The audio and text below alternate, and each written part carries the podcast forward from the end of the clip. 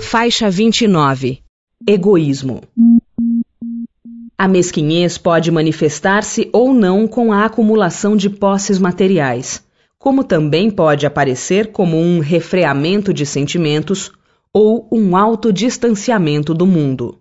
Kardec, o sistematizador dos ensinos espíritas na Terra, comenta: A propriedade que resulta do trabalho é um direito natural, tão sagrado quanto o de trabalhar e de viver.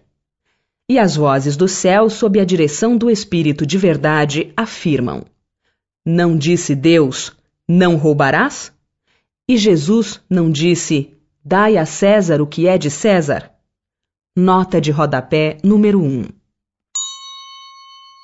Leitura da nota de rodapé número 1 Questão 882 Tem o homem o direito de defender os bens que haja conseguido juntar pelo seu trabalho?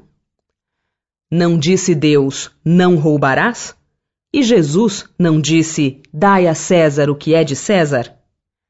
Nota: O que por meio do trabalho honesto o homem junta constitui legítima propriedade sua, que ele tem o direito de defender, porque a propriedade que resulta do trabalho é um direito natural, tão sagrado quanto o de trabalhar e de viver.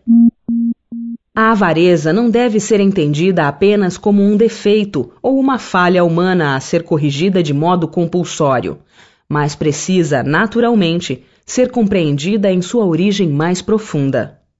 A falta de generosidade e a insensibilidade em relação às necessidades dos outros têm raízes numa defesa psicológica que desencadeia nos indivíduos uma ruptura na conexão entre o seu conteúdo emocional e o seu conteúdo intelectual. A criatura sovina isola-se em si mesma. Nada tem importância para ela, a não ser a contenção doentia e generalizada em relação à sua própria vida interior, e não só em relação aos outros, como se pensa habitualmente. A mesquinhez pode manifestar-se ou não com a acumulação de posses materiais, como também pode aparecer como um refreamento de sentimentos ou um autodistanciamento do mundo. Como a matriz interior se fundamenta numa necessidade reprimida da pessoa que não consegue se relacionar com outras, nem mesmo dela se aproximar para permuta de experiências e afetividade, ela se sente solitária e assim compensa-se acumulando bens. Constrói torres e muralhas imensas para se proteger do empobrecimento que ela mesma vivencia inconscientemente há muito tempo a escassez e a inibição da aproximação social e afetiva. Cria toda uma atmosfera de autonomia por possuir valiosos objetos exteriores destinados a suprir a sensação de vulnerabilidade que sente ao lidar com as pessoas. Na atualidade, tenta-se resgatar essa sensação do vácuo interior, existente na intimidade da alma humana, com uma reivindicação do desejo, cada vez maior, de possuir bens materiais.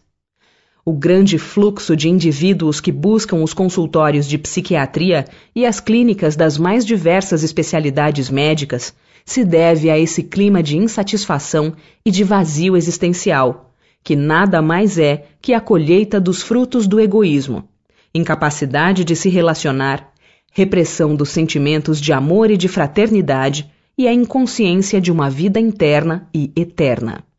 A indiferença e a frieza emocional, a apatia e o apego patológico, bem como o distanciamento das privações dos outros, são características marcantes das criaturas que alimentam uma paixão egoística pelos bens materiais. São conhecidas como sovinas, mesquinhas ou usurárias. O trabalho interior sempre melhora a qualidade de nossa vida, pois passamos a conhecer a nós mesmos e o universo como um todo, visto que somos levados também por um propósito precípuo, cuja função é a de aprender a amar incondicionalmente. Procuremos então viver não como proprietários definitivos de nossas posses, mas também como usufrutuários delas. A técnica para aprendermos a amar, usando de generosidade e desprendimento, é empregarmos nossos sentimentos e emoções com equanimidade, o que quer dizer dar-lhes igual importância ou utilizá-los com imparcialidade. A seguir, faremos breves anotações cuja observação acurada poderá nos fornecer dados importantes para comportarmos-nos com racionalidade. Caridade sem salvacionismo, humildade sem baixa autoestima, determinação sem atrevimento, obediência sem submissão, bondade sem anulação da personalidade, compaixão sem sentimentalismo, segurança sem impulsividade, perseverança sem obstinação. A avareza é o produto de uma necessidade que se encontra na intimidade da psique humana.